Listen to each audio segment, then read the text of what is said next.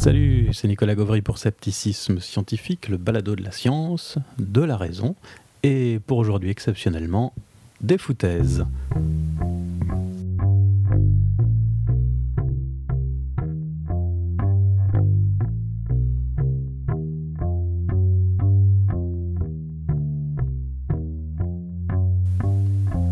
Et oui, aujourd'hui on va parler de foutaises, de conneries, de bullshit. Euh, on va parler d'un plus précisément et plus sérieusement de l'article scientifique récent qu'il vous faut lire si vous n'aimez pas lire les articles scientifiques, parce que euh, vous verrez que parfois les scientifiques s'amusent beaucoup. Et il s'agit d'un article, je vais, tout de suite vous détailler ça, euh, un article écrit par des Canadiens, a priori, que je, je, regarde en même temps que je vous en parle, euh, de, chercheurs canadiens, Gordon Pennycook et ses euh, co-auteurs et collègues, euh, ils sont cinq à avoir écrit cet article, dans une revue qui s'appelle Judgment and Decision Making. Et l'article s'intitule Sur la perception et la détection des foutaises pseudo-profondes. Alors, c'est pas écrit foutaise, c'est écrit bullshit. Et quand j'ai cherché la traduction sur Google, j'ai trouvé connerie qui arrive en premier. Mais comme on est un balado très chic et très poli, on va dire plutôt foutaise plutôt que connerie. Peut-être que je dirais bullshit de temps en temps. Mais voilà, c'est de ça qu'on va parler aujourd'hui. Et euh, vous allez voir donc qu'en recherche, on peut aussi s'amuser, même euh, en étudiant très sérieusement des thèmes comme celui-ci.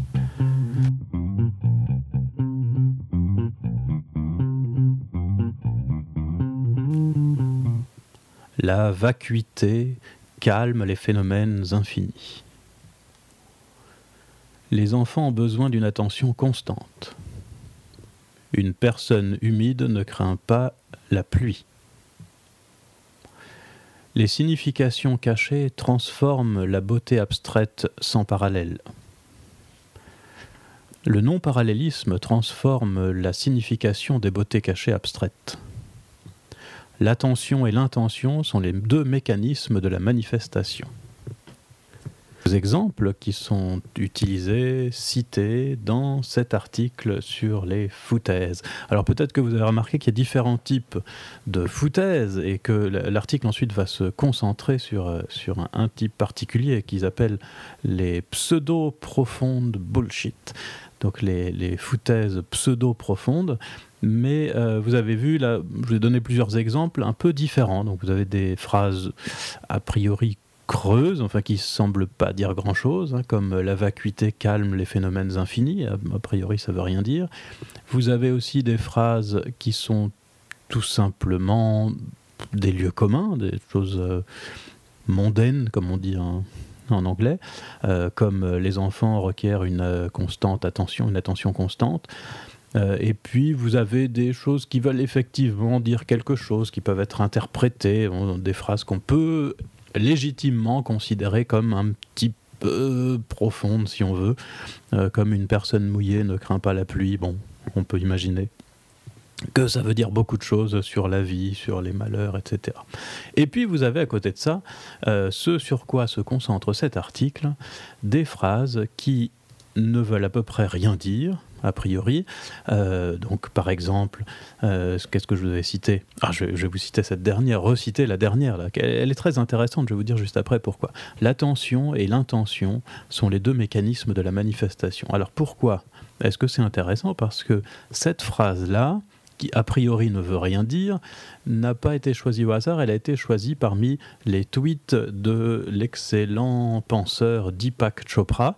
Pour ceux qui ne connaissent pas, c'est un, médecin euh, américain d'origine, euh, je ne sais pas, indienne peut-être, quelque chose comme ça, et qui en tout cas est un grand défenseur des médecines alternatives, de, de la santé quantique, euh, et il a écrit des livres comme euh, la, santé quantique, justement, comme l'esprit du leadership, des choses comme ça. Et parmi ces tweets, parce qu'il tweet apparemment beaucoup, il y a beaucoup, beaucoup d'exemples très riches pour cette étude sur le bullshit pseudo-profond. Et ces tweets ont effectivement été utilisés. Alors c'est très amusant parce qu'évidemment, comme il s'agit d'un article scientifique, si vous allez voir l'article euh, qui est disponible en ligne gratuitement, euh, vous verrez que les auteurs prennent beaucoup de précautions et répètent plusieurs fois dans des notes que attention, attention, c'est pas parce que certaines personnes ont dit que Deepak Chopra écrivait beaucoup de bullshit et que eux utilisent certains de ces tweets qui leur paraissaient convenir pour leur étude que Deepak Chopra ne dit que des âneries. Voilà ce qui est probablement vrai, il ne doit pas dire que des âneries, mais en tout cas, il en dit suffisamment pour faire une étude de même quatre expériences euh, portant sur le bullshit euh, et qui ont été construites comme ça. Alors un, autre exemple de phrase euh, comme ça, un, peu, un peu creuse et, pseudo-profonde, c'est peut-être, par exemple, la première que je vous ai donnée. Hein, je ne sais pas si on pourrait considérer que c'est un bon exemple. Enfin, mettons. Hein, c'était quoi C'était euh, les, significations cachées transforment la beauté abstraite sans parallèle. Et alors pourquoi c'est intéressant ça? Parce que celle-ci, c'est pas un tweet de Deepak Chopra, celle-ci, elle a été obtenue, si je ne me trompe pas, euh, par euh, un procédé pseudo-aléatoire. Il y a des algorithmes comme ça qui prennent des mots un peu, un peu buzzy, un peu, un peu sexy, et puis qui les mettent, un peu new age peut-être aussi, et puis euh, qui les mettent ensemble pour faire une phrase qui est euh, grammaticalement correcte, mais qui veut a priori rien dire, qui n'a aucun sens. Et euh, ça, c'est le cœur peut-être de, de, ce qu'on appelle donc ici, dans cet article, le bullshit pseudo-profond, qui doit vous faire penser aussi à deux autres choses des notions un peu liées au bullshit, bullshit pseudo-profond, c'est la notion d'effet gourou du, philosophe Dan Sperber. Euh, donc lui, il parle d'effet gourou euh, là-dessus, en disant quand on, quand on raconte des choses comme ça obscures, avec des mots compliqués, eh bien, beaucoup de gens ont l'impression que c'est profond. Et puis, en bons zététiciens, bien sûr, vous avez cette expression qui vous vient à l'esprit, l'effet puis, hein, selon l'adage, plus c'est creux, plus on a l'impression que c'est profond. Voilà, voilà. Et tout ça, ça fait référence donc à la même chose, hein, au bullshit pseudo-profond qui est étudié dans cet article donc de, chercheurs en psychologie. Qu'est-ce qu'il y a de nouveau dans cet article? C'est que, en tout cas, c'est ce que disent les auteurs Dell Abstract et puis qui répètent ensuite dans l'introduction, c'est que bien qu'on soit entouré de bullshit, ça on est, on est bien d'accord là-dessus, on est entouré de foutaises, et notamment de foutaises pseudo-profondes, eh bien, il n'y a jamais eu, avant euh, leurs travaux, d'études expérimentales de euh, la manière dont les gens perçoivent, analysent ou détectent ces foutaises. Et donc ces auteurs-là se sont attachés à trouver euh, ce qui différenciait les gens qui croient que ces foutaises sont profondes et ceux qui croient que ces foutaises ne sont pas profondes. Alors pour faire ça, ils ont euh, créé une, une échelle très amusante à partir d'un questionnaire où il demandait aux gens, donc à partir de phrases de Deepak Chopra ou de phrases qui ont été euh, créées de manière artificielle avec les algorithmes dont je vous ai parlé. D'ailleurs, entre parenthèses, en français, il existe aussi deux sites qui proposent des algorithmes pour fabriquer des foutaises pseudo-profondes. Il y en a un qui s'appelle Blablator, par exemple, euh, vous trouverez facilement le deuxième, je ne sais plus comment je l'avais trouvé, mais enfin Blablator en tout cas est très bien, et ça vous crée des phrases New Age complètement creuses et pseudo-profondes. Ah ben, ils ont utilisé des algorithmes équivalents mais en anglais pour créer des séries de phrases creuses et pseudo-profondes qu'ils ont complétées donc avec des tweets de Deepak Chopra. Et dans leur première étude, ils ont essayé de voir si euh, les gens considéraient que ces phrases étaient plus ou moins profondes. Alors on peut être déjà très étonné par euh, les, résultats. Euh, c'est que, en fait, les résultats bruts, hein, je vais dire presque, c'est simplement les, profondeurs moyennes. C'est-à-dire les gens devaient noter, donc on leur mettait une phrase du genre l'attention et l'intention sont les deux mécanismes de la manifestation, et on leur demandait est-ce que vous considérez que cette phrase n'est pas profonde du tout, euh, qu'elle est relativement profonde, etc., jusqu'à très profond. Euh, sur une échelle en 5 points, euh, et les moyennes sont très élevées. Moi, je ne m'attendais pas à ça. Les moyennes sont très élevées, c'est-à-dire que dans quasiment tous les cas, y compris avec les phrases aléatoires, les gens considèrent en moyenne que euh, c'est plus du côté profond que du côté pas profond. C'est-à-dire qu'ils sont tous au-dessus de la médiane, qui est bof, c'est pas tellement profond. Voilà déjà un résultat tout à fait intéressant. Mais les auteurs ont fait donc plusieurs, plusieurs expériences, je vous disais, et je, vais vous raconter brièvement chacune des expériences et ce qu'ils ont trouvé, alors sans rentrer vraiment dans les détails. Voilà, il y a une, première expérience où euh, ils ont donc fait passer cette échelle que je trouve très amusante parce qu'ils appellent ça le bullshit receptivity scale, c'est-à-dire échelle de réception du bullshit, euh, qui mesure donc à quel point les gens trouvent profondes des phrases qui en réalité euh, sont aléatoires ou qui a priori n'ont aucun sens et simplement utilisent des mots compliqués. et leur échelle est validée, c'est-à-dire que les, différents items sont corrélés. Alors pour ceux qui ne connaissent pas du tout ces histoires de, validation d'échelle, en réalité ce qu'on fait, euh, le, truc le plus basique qu'on fait quand on veut mesurer quelque chose, comme donc la réceptivité au bullshit, euh, c'est ce qu'on pose plusieurs questions. Donc là, il y a une dizaine ou une vingtaine, je crois, de phrases euh, dont il fallait juger si elles étaient profondes ou pas, et on regarde si les réponses sont corrélées. Et là, c'est très fortement le cas. Corrélé, ça veut dire que les gens qui pensent que une des phrases est profonde ont tendance à penser que les autres phrases aussi sont profondes. Donc c'est pas il n'y a pas des mots-clés, par exemple. Euh, on pourrait imaginer hein, une situation comme ça où, pour certaines personnes, dès qu'il y a le mot-clé quantique, c'est profond, mais s'il n'y a pas le mot-clé quantique, c'est pas profond. c'est pas ce qui se passe. Ce qui se passe, c'est que certaines personnes ont tendance plutôt à trouver profonde à peu près toutes les phrases qu'on leur propose, et d'autres ont tendance à trouver non profonde à peu près toutes les phrases qu'on leur propose. Voilà. Et donc ça, ça valide l'échelle, et ça veut dire qu'on peut bien parler, de manière générale, d'une sorte de réceptivité à la foutaise, qui est mesurée donc par cette échelle très amusante, le BSR, Bullshit Receptivity Scale. et alors, ils ont étudié le lien, c'est une étude corrélationnelle, comme on dit, c'est-à-dire ils cherchent des corrélations entre euh, le résultat de cette échelle, donc à quel point les gens sont sensibles, se font avoir par le bullshit, et d'autres euh, grandeurs psychologiques. Alors, je vais vous lister simplement dans la première étude euh, ce qu'ils ont trouvé. Dans la première étude, ils ont étudié d'abord quelque chose qu'on appelle le cognitive reflection test, enfin ils ont utilisé le cognitive reflection test, qui est un test permettant de savoir si euh, vous avez une bonne capacité pour inhiber des réponses intuitives qui vous arrivent à l'esprit mais qui sont fausses. Alors c'est fait avec des petits problèmes mathématiques. Il faudrait que je vous donne euh, un exemple sans dévoiler vraiment le test. Donc là, j'en ai pas qui me vient à l'esprit, tant pis. Euh, mais voilà, vous ce sont des, petits problèmes. Vous, pourrez trouver ça facilement sur Internet. Ce sont des, petits problèmes de mathématiques pour lesquels on a une réponse qui vient à l'esprit tout de suite et qui en fait n'est pas la bonne réponse. Et les gens qui ont un CRT, donc un Cognitive Reflection euh, euh, Score assez élevé, ont plus que les autres tendance à se dire, l'idée intuitive vient à tout le monde de toute manière, hein, ça c'est sûr, euh, mais ils ont plus que les autres tendance à se dire, ah non, non, il doit y avoir quelque chose, euh, il, faut absolument que je trouve une autre solution, c'est pas la bonne. Voilà. Par exemple, si je vais vous donner un exemple, ça y est, j'ai trouvé un exemple un, peu décalé, mais qui peut être pas mal. Euh, si je vous dis, les prix dans un magasin ont augmenté de 20%, et puis le lendemain, tous les prix ont baissé de 20%. Est-ce que les prix à la fin sont plus élevés, égaux ou plus bas que les prix de départ Voilà, ça c'est une question classique qu'on pose quand on a fait hein, le premier cours d'introduction aux probabilités, et euh, mes étudiants se font régulièrement avoir, euh, ce qui est normal. Ce qui est normal parce que, évidemment, plus 20%, moins 20%, intuitivement, ça fait zéro. Et donc, on a envie de dire, eh ben, euh, bah, c'est pareil. Voilà, à la fin, les prix sont revenus au niveau de départ. Mais c'est faux.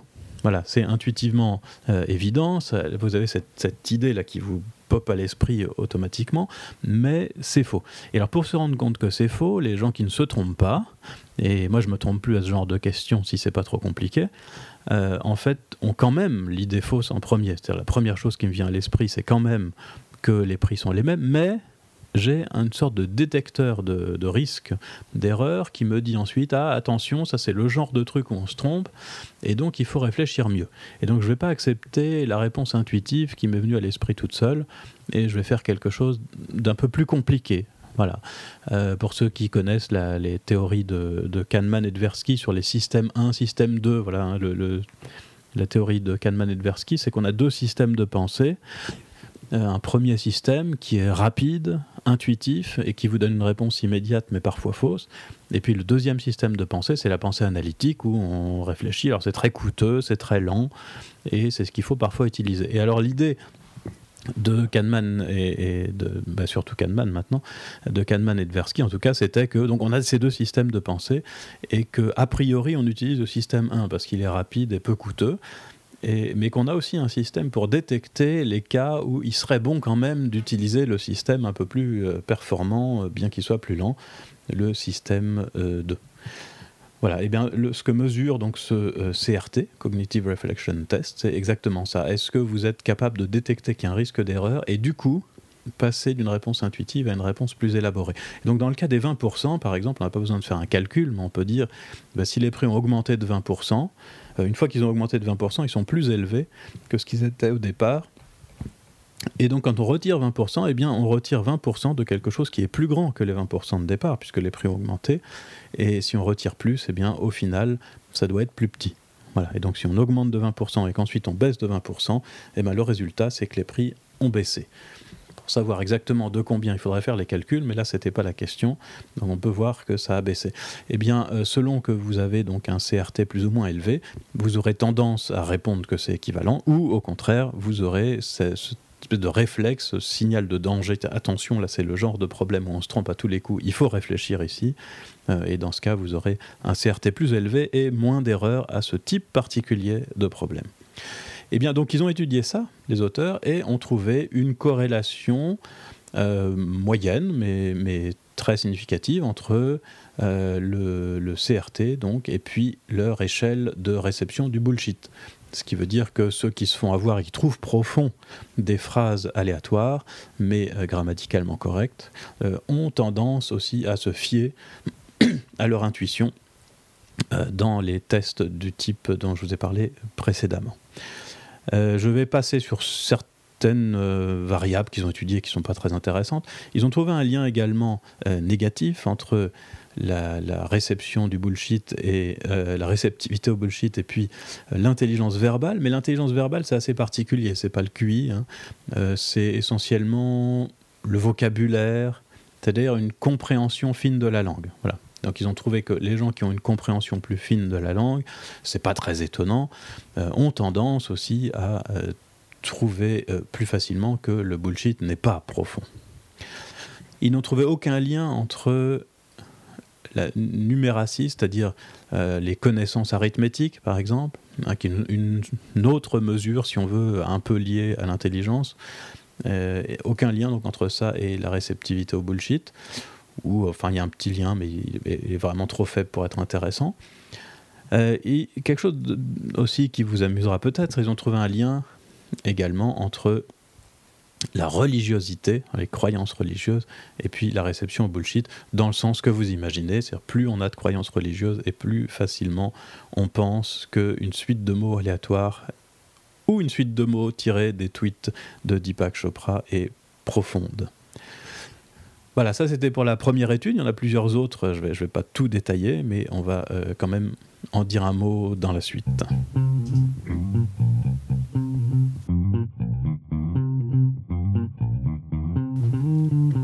Dans une autre étude, donc, ils ont, euh, les, auteurs ont un peu élargi le champ pour, euh, pour étudier d'autres variables.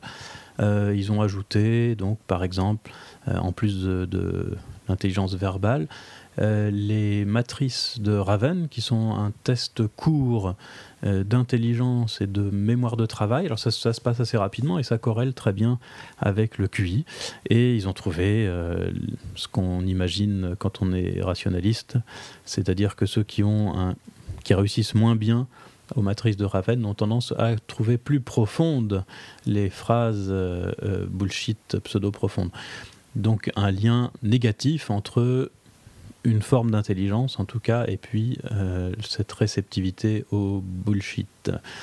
Euh, il y a aussi un, autre euh, aspect intéressant, c'est les confusions ontologiques. Alors ce qu'ils appellent les confusions ontologiques, c'est des erreurs de raisonnement qui viennent du fait qu'on mélange des, des, types d'objets Et euh, donc, je vous donne tout de suite un exemple parce que là, je, conçois très bien que c'est pas très clair. Et euh, par exemple, on peut interpréter la croyance en la magie euh, comme des confusions ontologiques. Hein. par exemple, imaginez que ou je dis la magie ou le paranormal. par exemple, imaginez qu'on peut, par la pensée, déplacer des objets, donc la télékinésie existe, ça peut être le résultat d'une confusion ontologique qui est de penser que, d'imaginer que la pensée est comme un objet. Voilà, on peut déplacer des objets avec une main euh, parce que c'est quelque chose de physique. On ne peut pas déplacer des objets avec la pensée parce que c'est pas quelque chose de physique.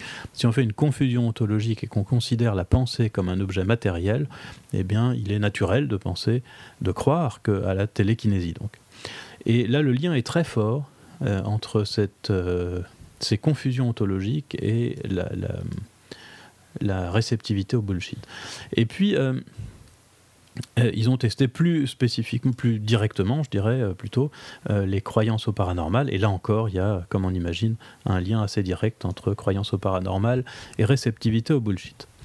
Il y a aussi un lien entre la réceptivité au bullshit et l'adhésion à la médecine alternative, au rejet de la science.